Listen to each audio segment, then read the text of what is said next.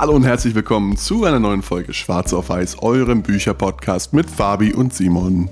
Und heute haben wir euch wieder ein Buch mitgebracht, was euch helfen wird, lange, tolle Liebesbeziehungen zu führen. Die Liebesbeziehungen, die ihr mit eurem Partner, eurer Partnerin habt, noch weiter zu intensivieren. Und zwar das Buch Eight Dates to Keep Your Relationship Happy, Thriving and Lasting von John Gottman und Julie Schwartz-Gottman. Oder zu Deutsch, acht Gespräche, die jedes Paar führen sollte.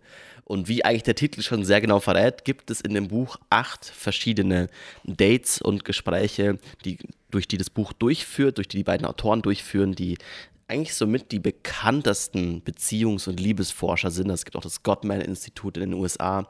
Ähm, und quasi anhand dieser acht Gespräche die acht großen Themen einer Beziehung quasi durchgehen. Das werden wir auch so machen. Wir werden es im Podcast euch so ein bisschen an die Hand nehmen, euch sagen, euch zeigen, welche dieser acht Themen wichtig sind, was da drin vorkam und die Gespräche selbst. Also es gibt dann auch immer so ein bisschen so Date-Vorschläge. Okay, keine Ahnung, setzt euch zu Hause in den Garten und so. Das werden wir ein bisschen überspringen, weil das ist gar nicht so der wichtige Punkt, sondern der wichtige Bereich ist der Theoriebereich, um euch verstehen zu geben, welche Themen ihr in eurer Beziehung ansprechen solltet. Genau, und im ersten Kapitel als Einstieg gibt es erstmal noch keine konkreten Dates und Gesprächsthemen, sondern erstmal so ein Stück weit Handlungsempfehlungen oder Grundlagen, die wichtig sind für erfolgreiche Beziehungen und Ehen. Ähm, also es geht hier nicht nur um die heterosexuelle Cis-Ehe, sondern wirklich um alle Ehen und das finde ich eigentlich total gut, dass sie da so inklusive Sprache auch verwenden. Ähm, aber genau, also wichtig am Anfang ist auf einmal äh, zum einen mal, dass wirklich Beziehungen werden stehen und fallen eigentlich mit den kleinen Dingen, die wir jeden Tag tun. Also kleine Worte, kleine Gesten und kleine Taten. Ja, ob das jetzt ist, dass du deiner Frau einen Kaffee morgens machst ähm, und ans Bett bringst oder ähm, ihr einmal über die Haare streichst oder so. Diese Dinge, diese formen eine Beziehung und ähm, damit stehen und fallen eigentlich auch die großen äh, emotionalen Themen, weil das, das, größte Hindernis ist eigentlich emotionale Distanz, was ihr niemals erreichen wollt. Und das äh, passiert eben genau durch die tägliche Praktizierung solcher kleinen Liebesgesten und wie wir unsere Liebe dem Partner gegenüber zeigen und ausdrücken. Denn Liebe ist mehr eine Tat als wirklich ein Gefühl im gelebten Sinne. Ist auch eine Sache, die quasi im Buch, also auch wie das Buch geschrieben ist, auch für euch so als Kontext so ein bisschen, ist schon darauf gedacht, dass die Paare schon zusammen wohnen, teilweise schon in der Ehe sind. Also eben, es gibt auch viel, ich würde schon fast sagen, es ist ein Eheratgeber, aber quasi ab diesem Stadium, also man wohnt schon zusammen, man gewöhnt sich vielleicht ein bisschen aneinander und irgendwie ist es, passiert der Punkt, dass man irgendwann sagt, okay, man vergisst so ein bisschen, wieso man andere Menschen gerne hat. Und zu diesen kleinen Gesten kommt eine andere Sache, die sie quasi auch also die auch mit diesem Buch irgendwie gestartet werden sollen, ist es, was sie Date Night nennen. Das heißt, man nimmt sich immer dediziert jede Woche einen Abend gemeinsam Zeit, um miteinander Zeit zu verbringen. Und da geht es eben ganz bewusst darum, nicht zu sagen, okay, wir schauen zusammen einen Film oder wir irgendwie ma wir machen irgendwas, wo wir beide passiv kommunizieren, sondern sich Zeit zu nehmen, um einander zu erfahren. Fand ich einen ganz schönen, ganz schönen Satz. Nur weil du gestern mit deiner Frau, Freundin, Ehemann, ich werde jetzt einfach, wir bleiben jetzt einfach in unserem, unserem Setup so, nur weil du gestern mit deiner Freundin irgendwie ins Bett gegangen bist und wusstest, wer sie gestern war, weißt du nicht am nächsten Tag, neben wem du aufgewacht bist. Also einfach die ganze Zeit weiterhin neugierig zu bleiben und versuchen, den Menschen auch zehn Jahre später noch irgendwie immer weiter kennenzulernen, um diesen, auch diesen Sparkle zu behalten, dass man sagt, okay, man ist einfach noch, man interessiert sich noch und nimmt die andere Person nicht einfach nur als gegeben hin. Also Beziehungen sind eben, wie Simon gerade schon angeschnitten hat, einfach sehr wichtig. Und die, die Grundlage dafür ist einfach ein gegenseitiger Respekt, Empathie und eben auch ein tiefes Verständnis für den anderen, für den Partner, die Partnerin. Und das passiert zum einen dadurch, dass ihr euch dem Partner gegenüber verletzlich macht. Also das ist, die Autoren sprechen hier von einem Level an Verletzlichkeit, was fast schon unangenehm sein kann, damit man sozusagen eben diese intimen Themen auch besprechen kann miteinander. Das heißt, ihr müsst euch weit über das Angenehme hinaus öffnen, sozusagen, um eurem Partner die Möglichkeit zu geben, euch umfänglich zu verstehen und ähm, akzeptieren zu können überhaupt erstmal, damit der im zweiten Schritt das auch tun kann. Und was auch wichtig ist, dass man Konflikte nicht vermeidet, sondern wirklich ähm, versucht, die Konflikte auszutragen. Weil wenn du jetzt früh Konflikt vermeidest, dann hast du später viel, viel mehr Konflikt genau deswegen. Also zum Beispiel, weil es ist, wenn ihr Themen nicht besprecht, die wichtig sind, wie eben die acht Themen, die im Buch genannt werden und dann später merkt, ihr seid da in einer Form überhaupt nicht kompatibel, dass es die Beziehung komplett gefährdet.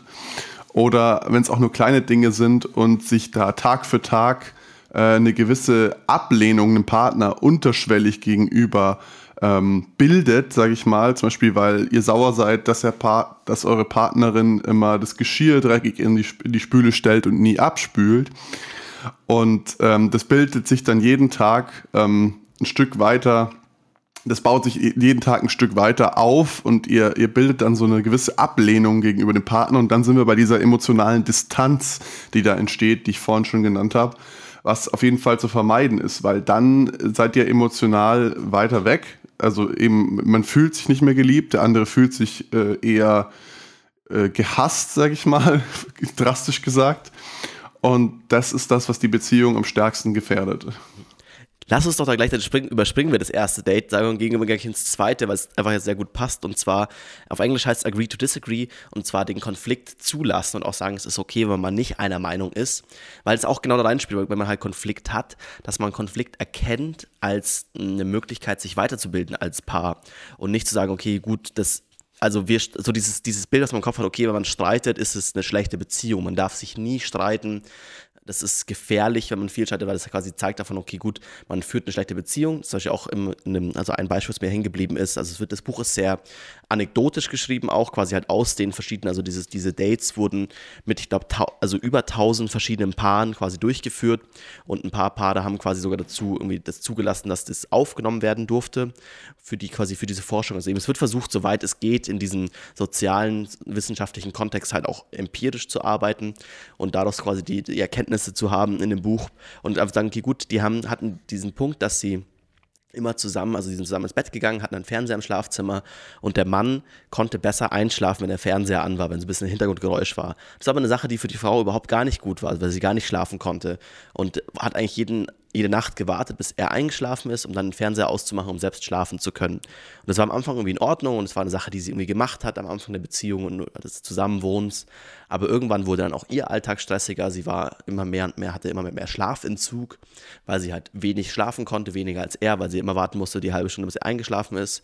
Ähm, und dann sich nach und nach eben so ein Groll aufgebaut hat und sie halt irgendwann an den Punkt gekommen ist von, okay, äh, du bist, ich bin, ich muss immer hinterher stecken, so, und dann komplett explodiert ist und meinte, okay, wir müssen das hier beenden. Und dann ihr Partner meinte, hä, was ist denn, was ist denn los und was geht's denn? Und dann hat sie das halt irgendwie halt nach Nachstocher ein bisschen erklärt über den Grundkonflikt dieses Fernsehers, Fernsehers. Und er meinte auch, sei so ein Fernseher, so wir können eine Lösung finden, aber halt da diese zwei Stile aufeinander geknallt sind, weil sie zum Beispiel in ihrer Kindheit, das ist auch eben viel aus der Psychologie ja immer, dass viele Dinge angelerntes Verhalten aus der Kindheit sind, sie selbst von ihren Eltern quasi gelernt hatte, dass Konflikt eine Sache ist, die man nicht hat, dass die Eltern nicht gestritten haben, sondern irgendwie dann die Mutter einfach nachts die Kinder gepackt hat, irgendwie ins Hotel gefahren ist und nach zwei Tagen zurück und dann irgendwie wurde alles totgeschwiegen und sie quasi gelernt hatte, wenn man Konflikt hat, ist es eine schlechte Beziehung. Und das dann auf ihre eigene Beziehung wieder angewandt hat und dementsprechend halt dann sich die Chance genommen hat, eben genau dieses Problem aus dem, aus dem Weg zu räumen und eben seitdem dann quasi dieses zweite Date auch stattgefunden hatte, ähm, dass quasi Kon Konflikt eine Sache ist, die, also man wünscht sich das nicht, aber es ist eine Sache, die,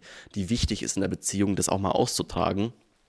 Ähm, das halt geholfen hat, dass die beiden eigentlich viel näher zusammengewachsen sind. Also, dass man, okay, klar, keiner wünscht sich den ganzen Tag zu streiten, aber es macht schon auch mal Sinn, sagen, hey, jetzt mal irgendwie Meinungsverschiedenheiten zu klären, um dann eigentlich danach stärker daraus hervorzugehen als Paar. Und bei, die, bei diesem Gespräch geht es auch ein Stück weit darum herauszufinden, wo sind denn die Unterschiede und ähm, Reibungspunkte in der Beziehung, wo, wo ähm, sind die Menschen einfach unterschiedlich ein Stück weit und dann ähm, eben auszusortieren, kann man das lösen oder kann man es nicht lösen.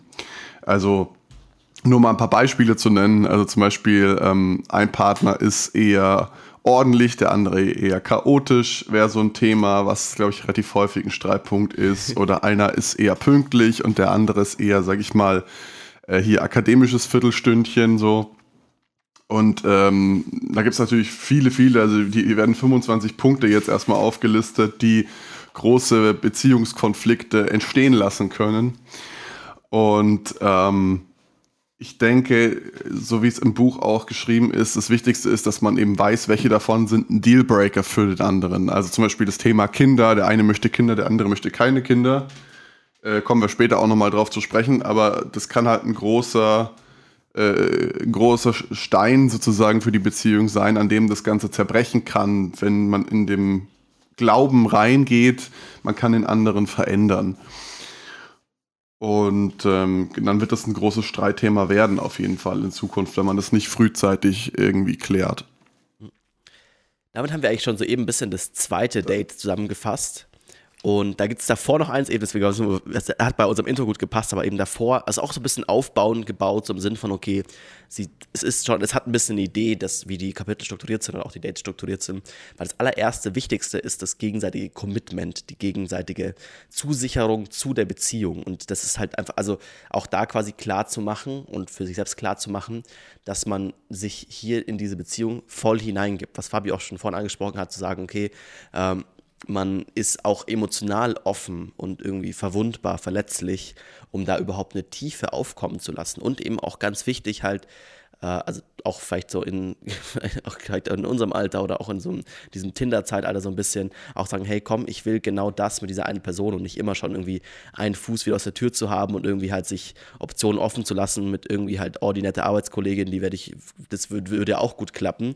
Und da auch zu sagen, es ist also aus diesen Gedanken von, okay, wenn man Dinge außerhalb der Partnerschaft sieht und halt sagt, okay, gut, die andere Person, die reizt mich jetzt auch, ob es jetzt sexuell ist oder emotional, halt zu sagen, okay, gut, das ist, also das auch nicht zuzulassen oder halt auch das zu erkennen, sagen, hey, das macht hier keinen Sinn, weil natürlich in dem Moment, wo man jemand ist mit diesen, also ist mit seinem, seinem eigenen Partner oder Partnerin zusammen, dann kommen Konflikte auf und es sind vielleicht Dinge nicht immer komplett rund, aber dann sieht man irgendwie was außerhalb der Beziehung und hat dann diesen Punkt von, oh, da kann man dann alle seine Wünsche wieder reinprojizieren, hat, hat dieses vielleicht von, oh, weil das ist mit der Person ganz, ganz toll.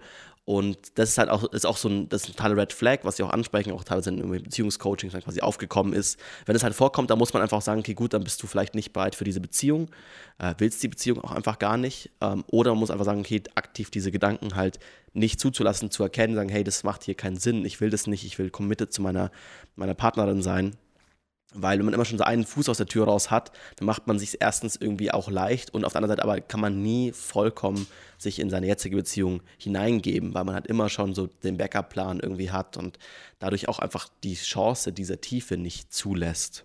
Und der entscheidende Schritt, da reinzurutschen, ist ähm, quasi die negativen Seiten des Partners zu vergleichen mit dem eben mit dem anderen oder der anderen, äh, die man gut findet jetzt in dem Fall oder mit irgendwelchen fantasierten PartnerInnen. Ähm, einfach die Qualitäten, die die Partnerin hat in dem Fall ähm, oder beziehungsweise die Dankbarkeit für die Qualitäten, die die Partnerin hat, nicht zu zeigen, sondern einfach nur sich darauf zu fokussieren, was einem persönlich fehlt an der Person und was die andere, vielleicht imaginäre Person dann hat. Und ich glaube, dass, äh, so wie das beschrieben wird, ist es zumindest laut der Studie sehr, sehr häufig der Faktor, wo dann die Beziehungen auch dran scheitern letztendlich, wenn man sich da nicht bewusst dagegen stemmt. Und ich meine, es gibt ja auch Sachen äh, oder Eigenschaften, die man verändern kann. Also zum Beispiel Thema nochmal Ordnung und Ordentlichkeit. Man kann natürlich einen Kompromiss finden und sagen, hey, ich spüle alle zweiten Tage ab und du die anderen Tage so. Ähm, und dann ist das vielleicht gar kein Konfliktthema mehr, aber es könnte ja vorher wenn man es nicht bespricht oder wenn einer immer alle Arbeit macht, zu einer riesen äh, ja, negativen Emotionen kommen, zu sagen, hey, boah, warum bin ich hier immer eine Depp? Und ähm, einfach dadurch, dass man darüber spricht und das offen kommuniziert, ist vermutlich viel, viel zu retten, schon bevor es überhaupt dazu kommt, dass jetzt vielleicht einer fremd geht oder so.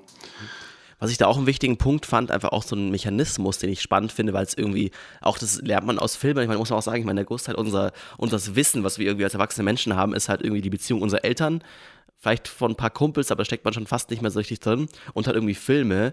Und irgendwie auch in Filmen ist dann immer so, okay, ah, da läuft es dann mit dem Partner nicht gut. Und dann irgendwie trifft man sich mit den Mädels, mit den Jungs irgendwie auf ein Bierchen, auf ein Sektchen und ist dann irgendwie halt so am Quatschen, oh, das war blöd, blöd, blöd.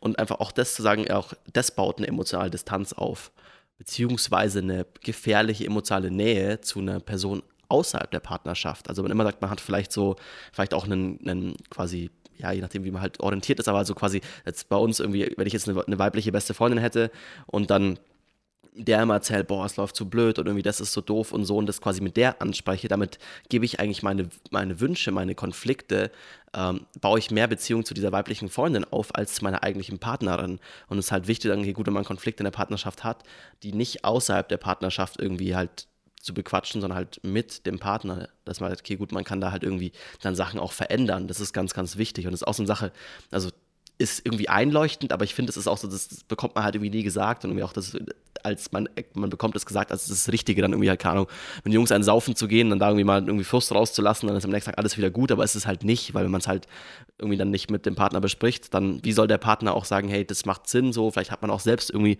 eine falsche Einstellung dazu und kann irgendwie Sachen dann noch verändern. Also wenn wir dem Beispiel mit dem Fernseher bleiben, wenn jetzt die Dame immer nur das ihren Freundinnen erzählt von, ja, ich kann immer irgendwie nicht schlafen, weil er einen Fernseher anhat, dann sagen die auch, ja, der ist so blöd, der ist so blöd. Und eigentlich der Partner kann es nie wirklich ändern, weil er diesen Konflikt nie mitbekommt. Und das ist halt so eine, also das baut auf der einen Seite emotionale Distanz zum eigenen Partner auf und trotzdem noch zu aus, also Personen außerhalb, ob es jetzt Freunde sind oder eben vielleicht noch gefährlicher, jemand, den man sonst auch vielleicht ein bisschen toll findet, ähm, eine emotionale Nähe auf, die man nicht haben möchte. Und das war, das war auch so ein Gedanke, so, ah, krass, so, das hat, den Gedanken hatte ich so nie. Er macht absolut Sinn, aber den bekommst du von außen nie gesagt. Und da, da sind ein paar Dinge in dem Buch, die echt sinnvoll sind.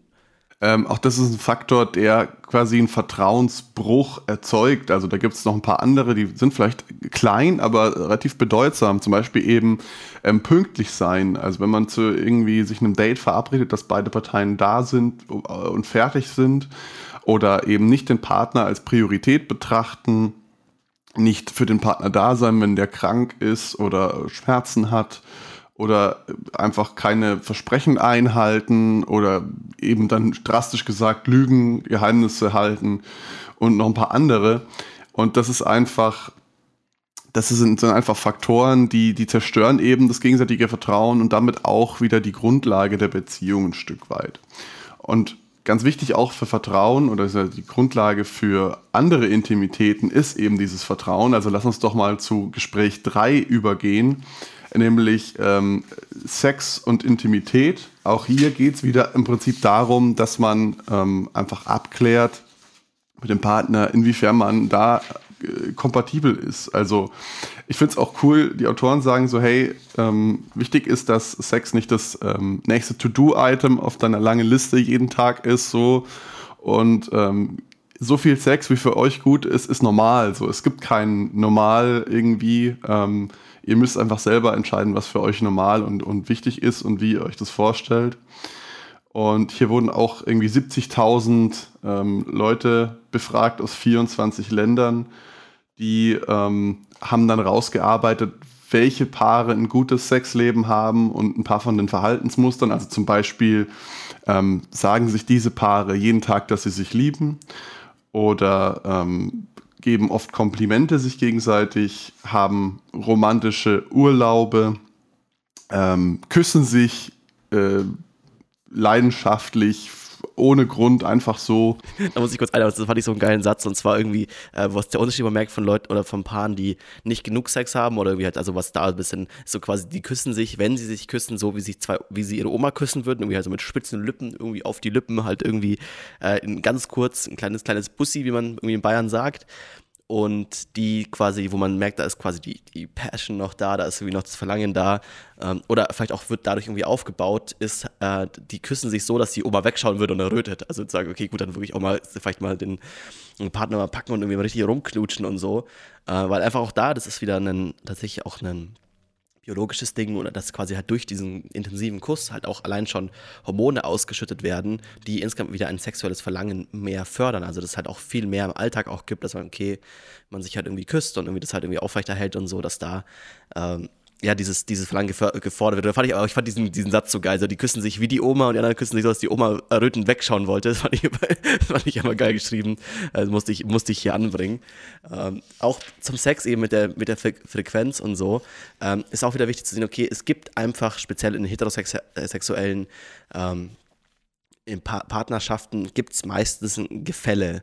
Also weil es einfach auch von den pa Paaren, die befragt wurde, einfach im Normalfall so ist, dass die Männer den Sex öfters initiieren, äh, vielleicht auch über Gesellschaft getrieben, so der Mann muss nach Sex fragen, die Frau sagt ja oder nein, ähm, dass die Männer vielleicht auch mehr Sex teilweise wollen.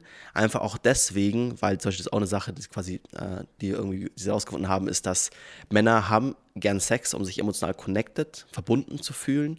Also sagt, für die Männer ist das ein Mittel dazu, sich der Partnerin näher zu fühlen. Und die Partnerin, also die Frau in dem Fall, ähm, braucht emotionale Nähe, um Sex zu haben. Also es sind quasi zwei verschiedene Herangehensweisen.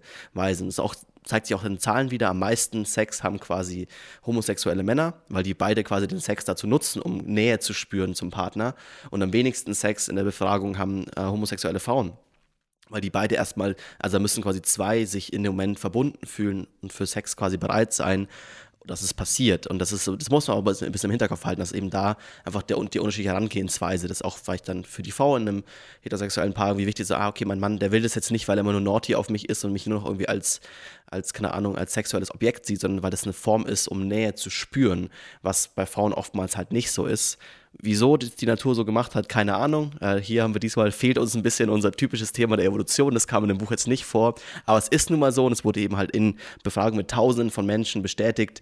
Und das vielleicht im Hinterkopf zu behalten, dass es irgendwie da auch ein Urtrieb irgendwie ist und wie man damit irgendwie umgehen kann.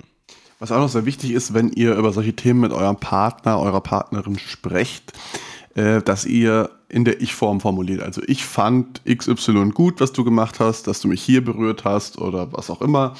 Oder ich fand das unangenehm, ich möchte es nicht nochmal machen, aber niemals irgendwie in, dieses, in diese vorwurfsvolle Haltung, du hast gemacht, äh, reinkommt, weil das ist Gift für jede Beziehung. Also es, es gibt ja immer zwei Meinungen zu jedem Thema und ähm, eure eigene ist nie die absolut richtige. Das muss man sich immer wieder in den Kopf rufen. Nicht nur bei dem Thema Sex und Intimität, sondern auch bei allen anderen Gesprächen äh, und Themen, die ihr mit eurem Partner führt auch machen wir sicher auch mal ein Buch dazu. Äh, es gibt eben diese konfliktfreie Kommunikation, die genau dieser Punkt eben ist, wenn man sagen, okay, man spricht aus der Ich-Perspektive, die ja auch, die ihr ja auch erlebt. Also jede Form von Diskussion, von Problemen, die ihr habt, sind immer subjektiv. Eine Sache, ein Gefühl, was bei euch ausgelöst wird. da gibt es eben speziell auch Techniken dazu, kommt auch in dem Buch ein bisschen vor. Aber werden wir sicher auch mal eine Podcast-Folge zu machen. Deswegen, wenn ihr den Podcast noch nicht abonniert habt, ist jetzt der Zeitpunkt, schnell irgendwie ganz kurz auf Pause klicken. Und wenn ihr es auch machen könnt, einfach auf Abonnieren klicken eurem jeweiligen Podcast-Player.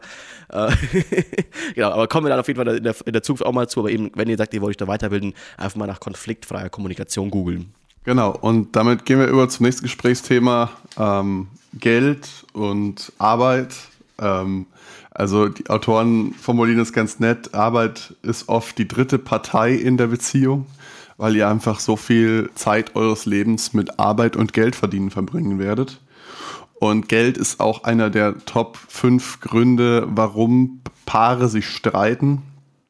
Ähm, wichtig ist einfach, dass man weiß, wie man richtig über finanzielle Uneinigkeiten spricht. Also nicht ähm, quasi einfach nur, äh, du bist blöd, du gibst so viel Geld aus, gib weniger Geld aus, sondern auch das ganze Gespräch ein bisschen konstruktiv führt.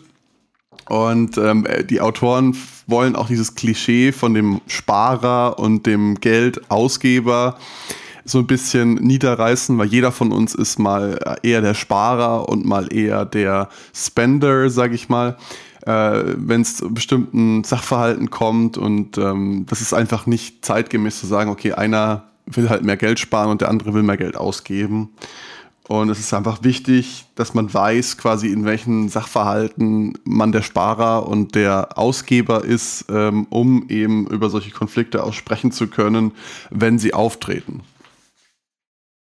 Und da ist es eben halt wichtig, auch nicht nur Geld per se, aber auch so eine Form von, äh, wie wird das Geld verdient und auch die Arbeit dahinter. Weil zum Beispiel auch wieder so ein Punkt, fand ich auch interessant, also dass es oftmals auch wieder hier studienbasierend halt vorkommt, eben viel, viele Themen in dem Buch sind äh, auf quasi eine heterosexuelle, irgendwie cis Partnerschaft irgendwie ausgelegt, weil es einfach da auch die größte Datenlage einfach gibt, also auch weil die jetzt schon länger forschen, aber trotzdem hat diese ganzen, auch Transgender wird im Buch angesprochen, haben sie leider sehr wenig Daten, deswegen kommt das fast nicht vor.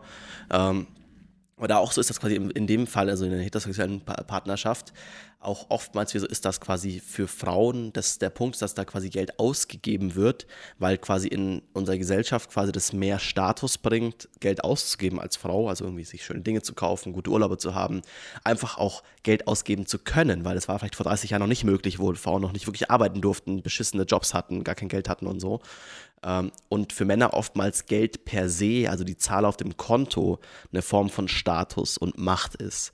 Und auch da quasi dann, wenn man dieses, diese, dieses Gespräch führt, also eben die Idee ist, dass man sagt, man nimmt zu jedem diesem Thema, nimmt man sich einen Abend Zeit oder einen Nachmittag Zeit und bequatscht einfach die ganzen Sachen durchzuerkennen. Hey, was bedeutet Geld für mich? Wieso spare ich? Wieso gebe ich Geld aus? Was ist der Unterschied zwischen, also was gibt mir Geld auch in dem Fall? Wieso arbeite ich und also auch da wieder so ein Beispiel zum Beispiel äh, und auch das zu erkennen wieder aus der Kindheit. Also eben viel, also eigentlich jedes Psychologiebuch, was man liest, ist ja immer, die Kindheit ist irgendwie äh, ein, äh, sehr ausschlaggebend. Da gab es zum Beispiel auch ein Beispiel von, in dem Fall ein homosexuellen Paar, äh, zwei Männer und der eine war sehr sparsam und der andere hat das Geld gern ausgegeben und das war eigentlich im Normalfall kein Problem. Also sie haben irgendwie halt sich darauf geeinigt, die Hälfte des Geldes, was sie übrig haben, sparen sie, die andere Hälfte geben sie für schöne Dinge aus, für Urlaube, für Sachen kaufen, für Essen gehen. Dann hat aber der eine, der sparsame der beiden Partner, äh, eine große Summe Geld geerbt. Und es war die Frage, was machen sie damit? Und dann, der wollte sagen, hey, ich nehme das komplette Geld und Spaß. Und der andere Partner hat gesagt, hey, lass uns, wir wollen uns schon, wir wollten schon ewig lang eine schöne lange Südostasienreise machen. Jetzt können wir es uns endlich damit le leisten. Lass uns das machen. Und es war halt ein großer Konflikt. Und irgendwie in diesem Gespräch haben sie festgestellt, okay, woher kommt dieser Geldgedanke? Woher kommt der Gedanke, dass ich sparen möchte? Woher kommt der Gedanke, dass ich Geld ausgeben möchte? Und da gab es zum Beispiel genau diese beiden Geschichten aus der Kindheit. Der Partner, der das Geld ausgeben möchte, meinte halt immer, okay, in seiner Kindheit war es immer so, der Vater hat immer gesagt, ja, wenn wir dann irgendwann quasi, irgendwann, wenn wir irgendwie in der Rente sind und dann machen wir tolle Urlaube und so weiter. Dann ist der Vater mit 40 gestorben und dieses irgendwann ist nie passiert.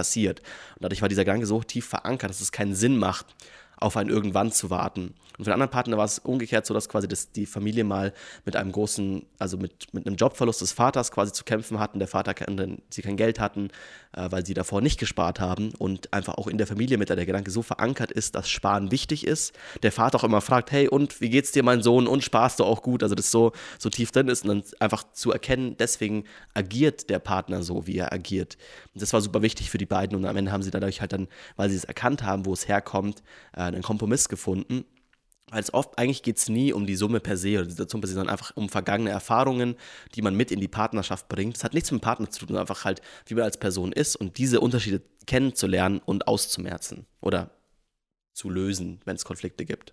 Vieles davon kommt eben auch von der eigenen Familienprägung, wie Simon schon gesagt hat, also von den Eltern und was die Eltern einem mitgeben. Und Familie ist auch das fünfte Gesprächsthema in diesem Buch, nämlich Familiengründung, beziehungsweise ähm, wie man sich in Familie aufbaut. Und dabei ist zum Beispiel wichtig, dass man einfach mit dem Partner auch darüber spricht, was Familie für einen bedeutet und was beide quasi an Erwartungen haben für die eigene Familie oder die Familiengründung. Und das muss nicht heißen, dass man ein, ein Kind in die Familie holt, ob das jetzt ähm, ein biologisches Kind ist oder adoptiert oder es gibt ja mittlerweile viele Wege, aber ähm, sondern einfach erstmal, was bedeutet Familie für einen selbst und dann sozusagen ähm, die wichtigste Basis auch quasi für die Beziehung mit Kind ist natürlich, dass die Beziehung zwischen den beiden Partnern gesund ist und ähm, glücklich ist, weil das ist das Wichtigste für die Entwicklung des Kindes und ähm, gibt auch den meisten Impact sozusagen mit für die weitere Erziehung, wie wir jetzt gerade schon angesprochen haben. Viele Dinge kommen einfach emotional aus der Vergangenheit, wie unsere Eltern uns das mitgegeben haben. Und wir können uns das maximal bewusst machen. Wir können da aber nicht wirklich was gegen tun, weil das ist quasi so tief in unseren Charakter verankert. Und ähm, was auf jeden Fall interessant ist zu wissen, ist, dass die Glücklichkeit in der Beziehung ähm, laut Studien massiv abnimmt, äh, sobald das erste Kind kommt und massiv zunimmt, sobald das erste Kind wieder äh, quasi auszieht von zu Hause, von den Eltern. Und wenn sich die, die, äh, die Paare noch nicht geschieden haben, also Ehepaare in dem Fall, ähm, weil, während die quasi die Glücklichkeit ganz unten ist, dann ähm, kommt man auch wieder auf einen grünen Pfad. Aber das ist halt, weil die äh, Beziehungen dann meistens das Kind zur Priorität machen und die Beziehung an zweiter Stelle steht, worun worunter eigentlich alle Beteiligten leiden am Ende. ist auch so eine Sache, die sie halt ansprechen und als eben auch da quasi sagen, hey, das ist das Wichtigste, auch für das Kind selbst eine stabile Partnerschaft der Eltern zu, also zu sehen. Und es ist eben okay, wenn die Eltern sich einen Abend die Woche Zeit nehmen füreinander, weil dadurch die Partnerschaft stärker ist und das Kind am Ende quasi eine glücklichere Kindheit haben kann, auch wenn man nicht jede Sekunde das Kind betüttelt.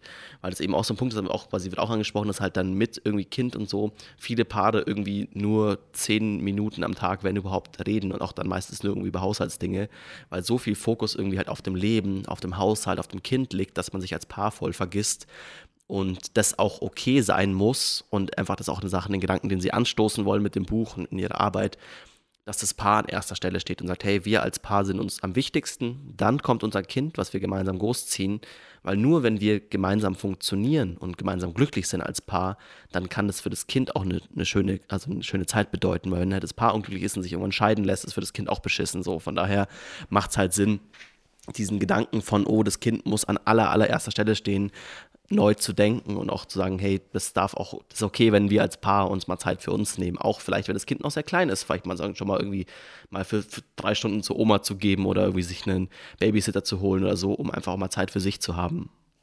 Und in dieser Zeit für sich kann man zum Beispiel dann auch ähm, Spaß haben. Verrückt. Ja, also es ist sogar ziemlich essentiell, dass man in der gemeinsamen Zeit miteinander Spaß hat. Und ähm, da kommen wir eigentlich zum nächsten Gesprächsthema dann schon, nämlich ähm, quasi Spaß und Spiel in der Beziehung. Weil, ähm, also Spiel ist jetzt sozusagen der Überbegriff, aber da geht es einfach darum, jetzt nicht um Brettspiele zu spielen, außer ihr habt Spaß dabei, ähm, sondern zu sagen, hey, ich wir unternehmen gemeinsam Aktivitäten, die in uns das Gefühl von Freude hervorrufen. Weil das ist einfach ein sehr wichtiger Teil einer gesunden Beziehung, dass man zusammen Dinge unternimmt, Erlebnisse bildet, äh, Erlebnisse erlebt sozusagen, ähm, die schweißen wiederum das Paar länger zusammen. Und zum Beispiel eben lange, äh, lange Arbeitstage oder Familienverpflichtungen, wie Simon gerade schon gesagt hat, mit Kind, die können einfach einen immensen Stress erzeugen, äh, der den Spaß dann eigentlich fast schon aus der Beziehung raussaugt. ähm, aber wenn wir quasi zusammen mit unserem Partner solche Dinge erleben, wenn wir, wenn wir, wenn wir spielen, sage ich mal, Spaß haben, dann baut es eben auch Vertrauen in der Beziehung auf. Und Vertrauen ist, wie gesagt, die wichtigste Grundlage und eben auch ein Stück weit Intimität, wenn ihr gemeinsame Erlebnisse teilt und auch wieder ähm, mit eurem Partner zusammen durchgehen und revidieren könnt.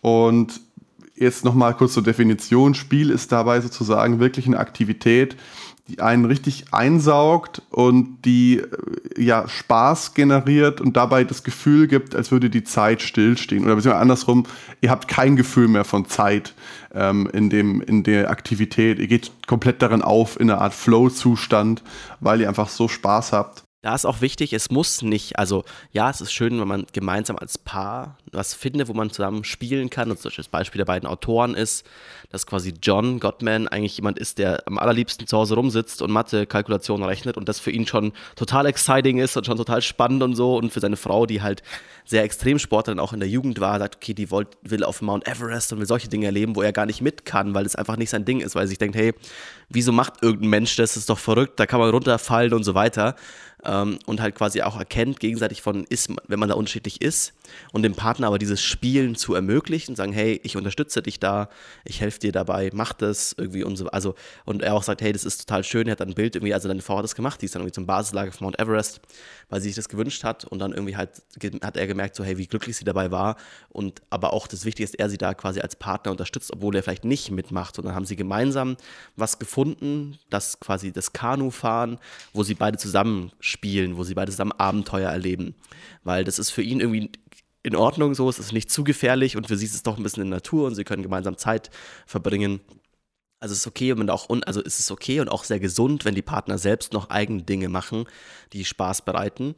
Aber erstens sollte es nicht nur so sein, es ist auch wichtig, als Paar was Gemeinsames zu finden und auch zu sagen, man unterstützt sich da gegenseitig, wenn man vielleicht selber sagt, boah, ich würde das niemals machen, so, das wäre gar nicht mein Ding, so, das kann, was du willst, jeden Tag, Bungee-Jumping, okay, so, gar kein Bock, so, aber ich unterstütze dich, ich filme vielleicht von unten mal, so, ich bin da mal dabei, ähm, das quasi einfach da zu machen, um da ähm, den Spaß zu erhalten, einfach auch, ist auch eine interessante Sache für Studien, ist auch ein bisschen, ähm, vielleicht auch wenn ihr sagt, ihr habt irgendwelche ersten Dates, das halt auch so ist, dass wenn man quasi zusammen ein Abenteuer erlebt, dann projiziert das Hirn dieses Gefühl des Abenteuers, dieses Prickeln auf die Person. Und wenn ihr gemeinsam quasi neue Abenteuer, und das kann auch schon sein, keine Ahnung, wenn ihr sehr gerne esst und irgendwie in schöne Restaurants geht, das kann es auch sein, es kann auch ein Abenteuer sein für euch. Es muss nicht Adrenalin-Junkie-mäßig sein, aber dann einfach sagen, okay, dieses neue Gefühl, diese neue ähm, ja, diesen, diesen neuen Reiz dann quasi mit dem Partner gemeinsam zu erleben und damit quasi dann auch neue Gefühle zu schaffen. Die, das ist dieses Gefühl von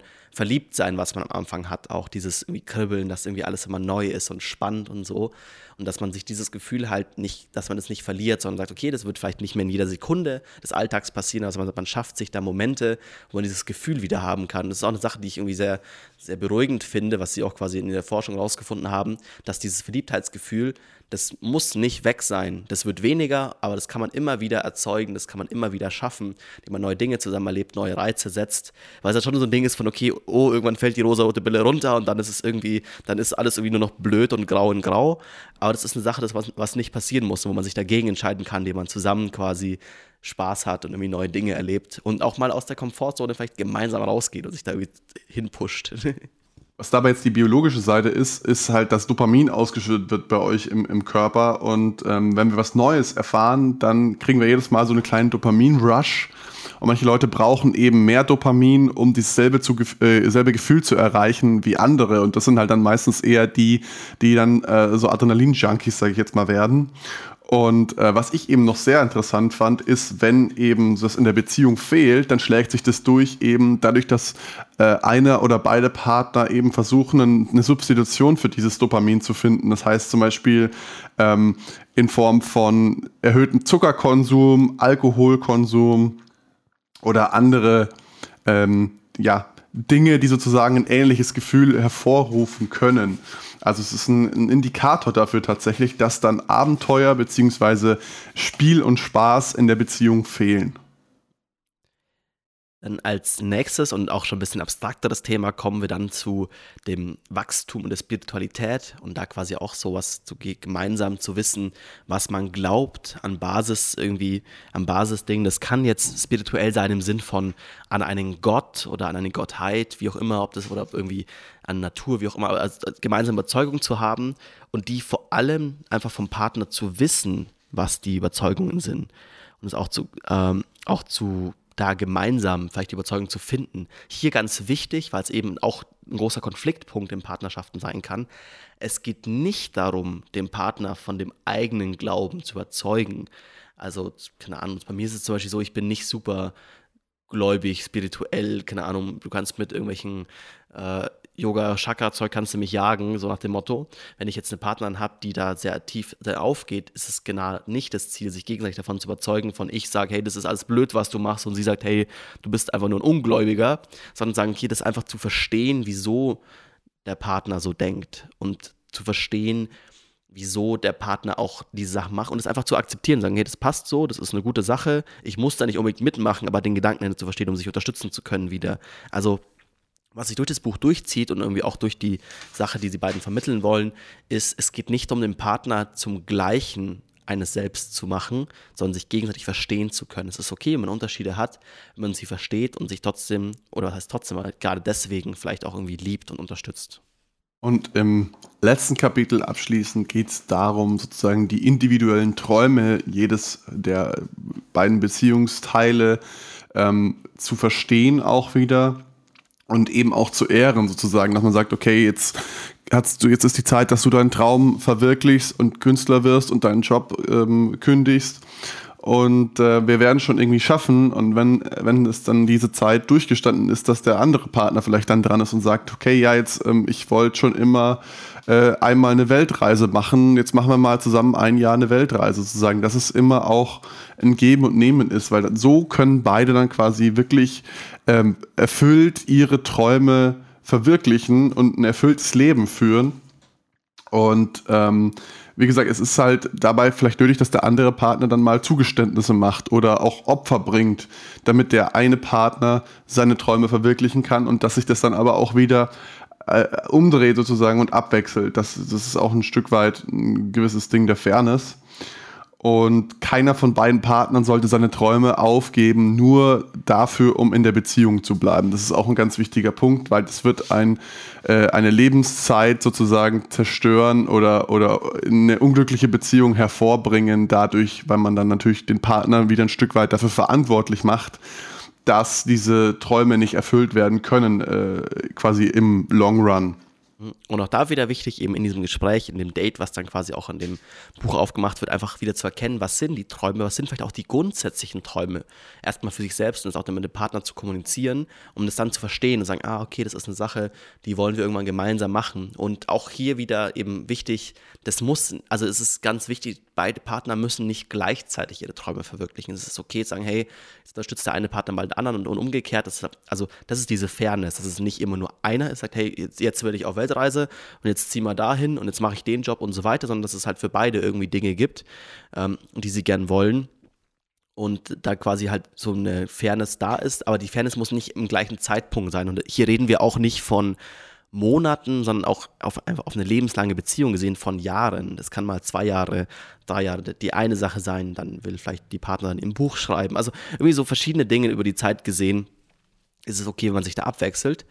Ähm, damit, damit sind wir auch eigentlich, sind wir alle Dates durch und dann gibt es am Ende nochmal so ein ganz kleines, ganz kleines Wrap-up in dem Buch, aber das ist auch nicht mehr groß äh, viel mit drin, da haben wir schon eigentlich alles angequatscht. Deswegen würde ich sagen, lass uns zu unseren Kategorien kommen.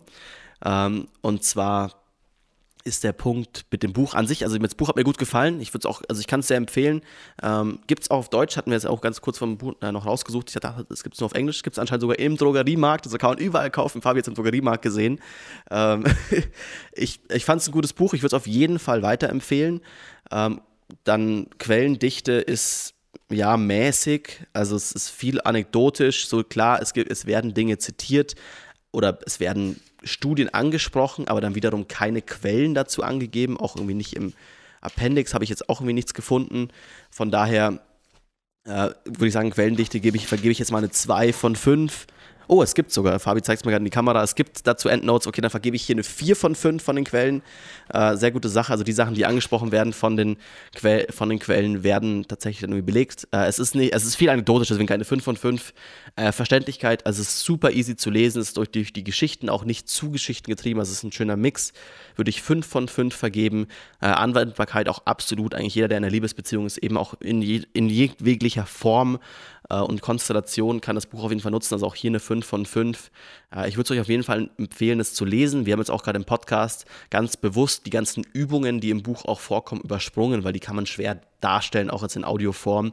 Aber es gibt quasi zu jedem Date dann vorbereitend Übungen, die beide Partner machen, um sich darauf auch dann selbst erstmal Gedanken zu machen, von was will ich eigentlich, was ist denn, was ist eigentlich mein, mein mein Gedanke zu Geld. Wieso denke ich so, wie ich denke? Wieso spare ich? Wieso spare ich nicht?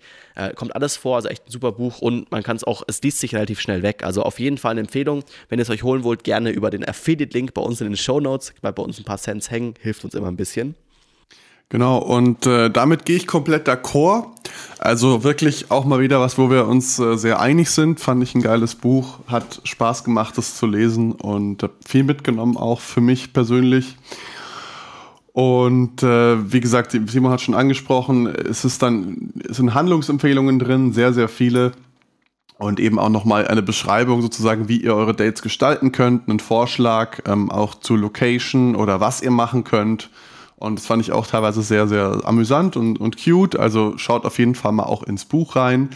Wir hören uns in zwei Wochen wieder mit einer neuen Folge. Ich kann auch schon mal teasern, es wird wahrscheinlich wieder eine Biografie werden. Ähm, ohne jetzt Details zu verraten, aber da freue ich mich auch schon riesig drauf und ähm, wir hören uns dann. Macht's gut. Bis dann. Tschö.